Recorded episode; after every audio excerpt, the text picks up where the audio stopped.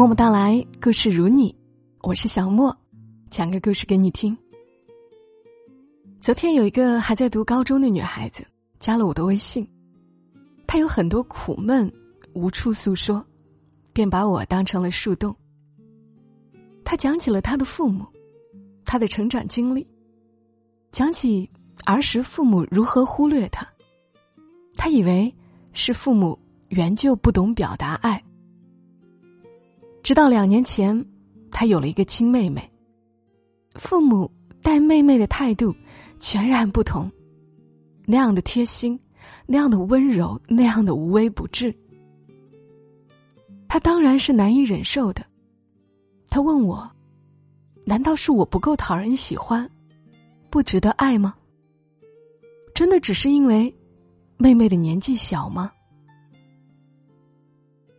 不知道正在听节目的你们，是否也曾觉得，做父母也是讲时机的，也是需要成长的。我们知道没有哪个人不值得爱，可又不得不说，总有人获得的爱是那样的少。我不知道该如何安慰这个小姑娘，于是我找到了公众号“林朵讲故事”最近更新的一篇文。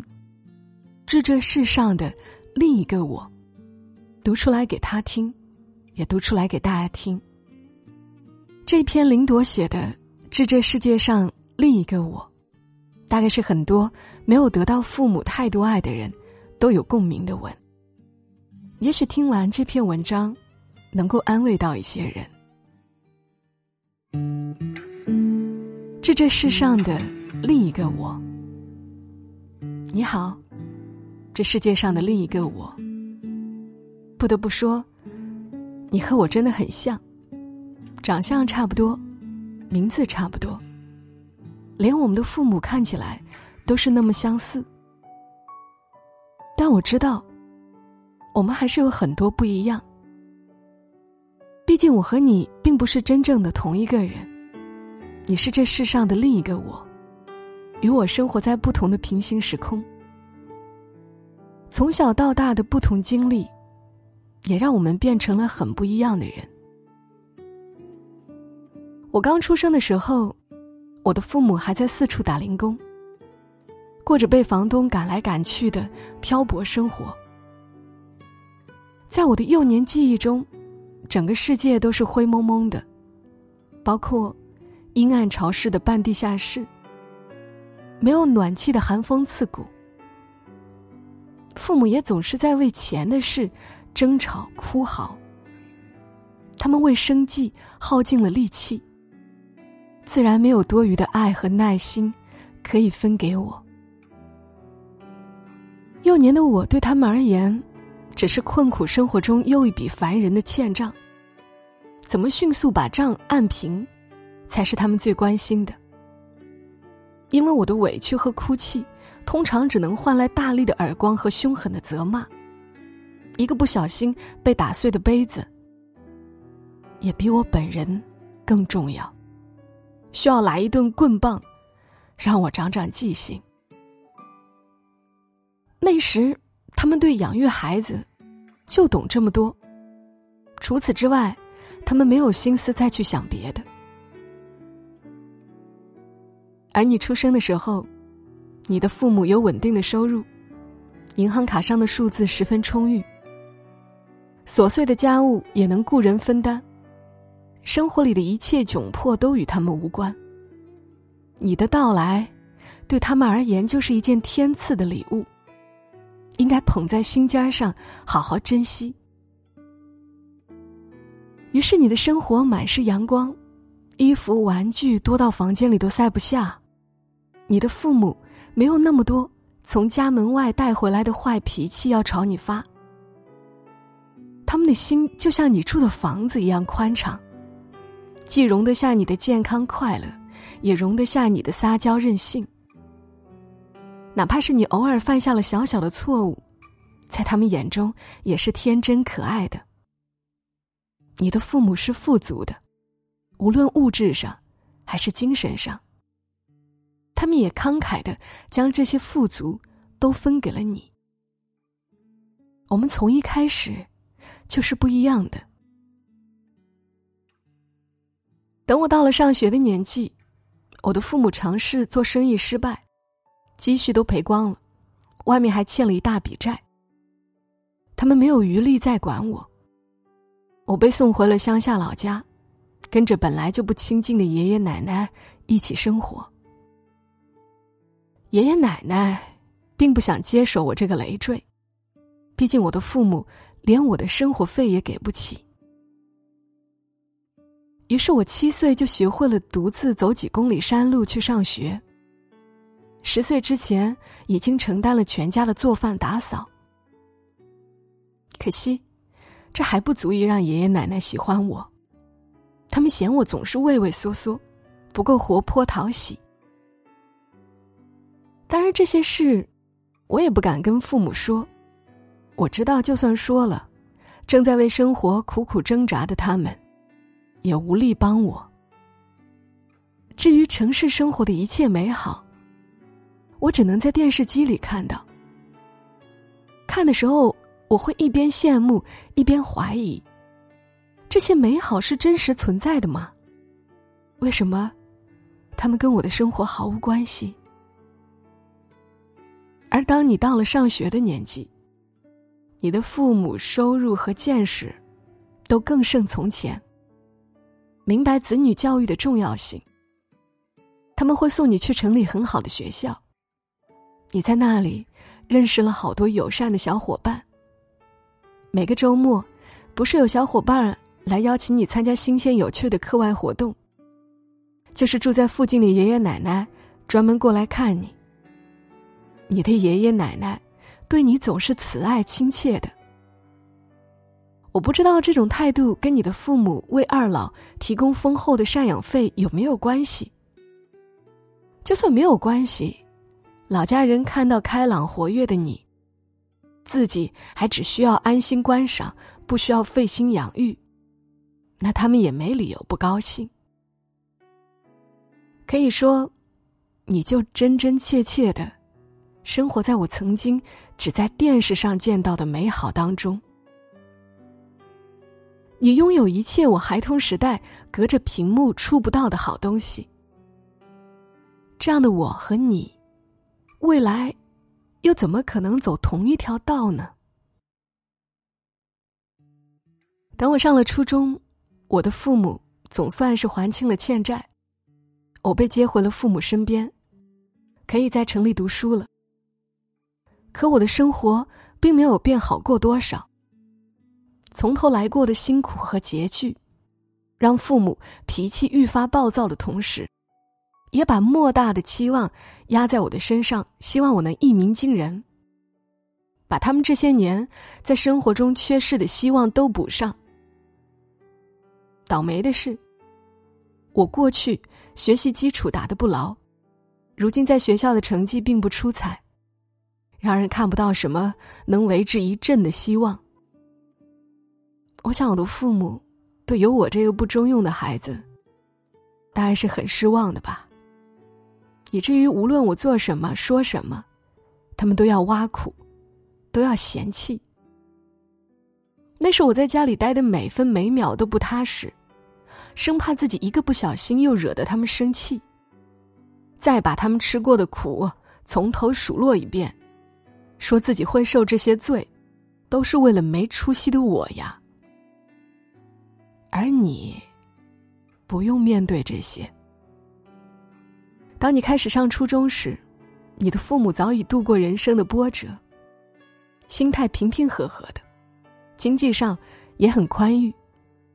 他们有自己的追求和底气，不用指望你撑起生活的大梁。他们会温和的劝你，不要熬夜学习，身体最重要。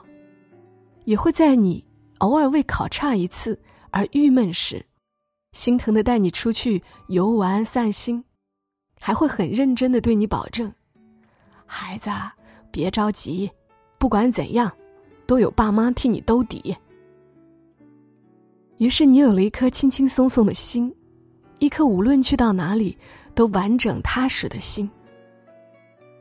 不像我啊，我的心只是一滩拼不好的碎片，这儿丢一块，那儿砸一块，早就被搞得七零八落，找不回来了。上高中的时候，我选择了住校，这对我，对我的父母，都算一件好事儿。我要在学校里拼命学习，徒劳的期许自己能补上他们的失望。他们也不用因我而分心，可以把全部精力。都用来忙兴起的生意，结果，他们就忙得把我给忘了。高中三年，他们一次都没顾得上我的生日，连打电话说一声生日快乐都忘了。说实话，我对此反而松了口气。没有关爱，也没有责骂，这样看，好像也不算最差呀。只有一次，我稍微有点难过，就是高三下学期那阵子，家里遇到点情况，我的父母专心应对着这场变故，连临近高考时学校放假，我不能再住校，只能回家复习备考这件事，他们也一点都没在意。高考第一天，我晚上回到家，家里一个人也没有。没人告诉我发生了什么。我猜父母离开是为了处理某个突发状况，只留我独自在家吃泡面。我当然会做饭，我十岁之前就学会了做饭。可我当时没有心力去做饭。那天晚上，我在家安静的吃着泡面，不知道怎么回事眼泪突然就滴进了泡面桶里。这让我觉得。很好笑。我想，这世上总有些事不能方方面面都周全。这件急事来了就得马上处理，等不得的。他们离开，没有错。只是，我想哭，也没有错呀。而你，参加高考那年，你的家里风平浪静。什么事儿都没发生，父母的心思也全放在你身上。你自信满满的走进考场，你的父母一直在考场外等你。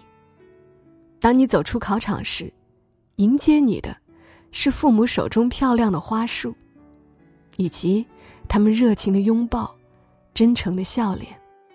他们说：“孩子，爸爸妈妈祝贺你。”又拥有了一次难得的人生体验，还有，生日快乐。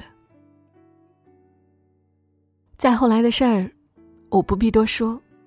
作为这世上的另一个我，你也开始察觉到了我的存在，并越来越为我们明明如此相似，却同时又有那么多差别，而感到困惑。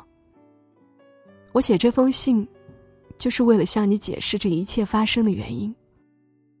尽管我不认为你完全懂得，我们表面上是生活在同一个家里，可各自的成长经历却是天差地别。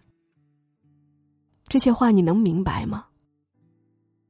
我多希望你能明白。毕竟你是我最亲爱的妹妹呀，小我十八岁。还正好在我高考那天出生的妹妹呀！我承认自己羡慕过你，但我从来没有想过要怨恨你、指责你。这一切美好都是你应该得到的。事实上，我很高兴你能够成长的如此可爱和优秀。每次看到你，我就好像是透过一面能够穿越时空的镜子。看到了这世上的另一个我，那个在爱和幸福中长大的我。我真的很喜欢这样的你。在我出生到成年的十八年间，我们的父母也被生活境遇的变化，慢慢修改成了另一副模样。我们的父母，也被生活境遇的变化，慢慢修改成了另一副模样。他们最终学会了。去做更好的父母。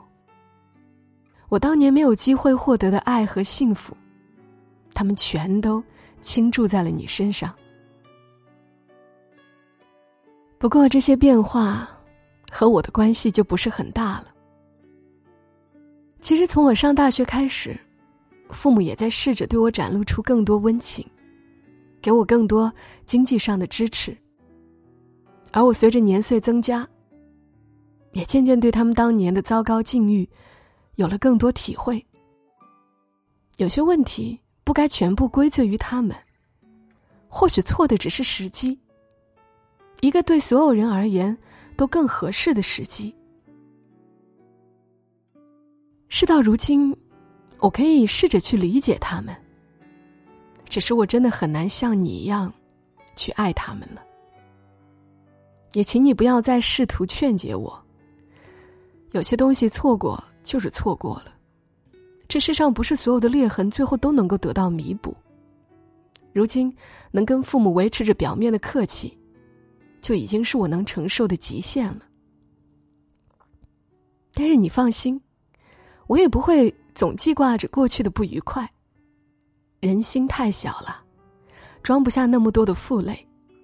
我更愿意去关心眼下那些能带给我更多快乐的人和事。我会一直往前走，不回头。我相信。每个人都会找到自己的出路，而我亲爱的妹妹，这世上的另一个我呀，我也真心的祝你幸福。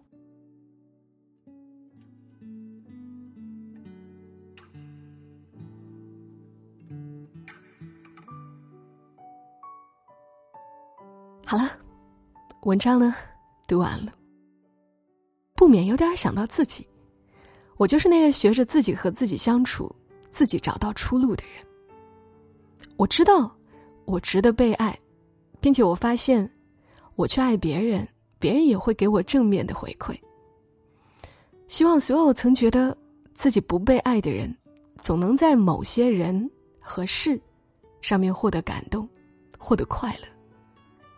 我是小莫，谢谢你听到我。第一次听节目的朋友，记得订阅“默默到来”。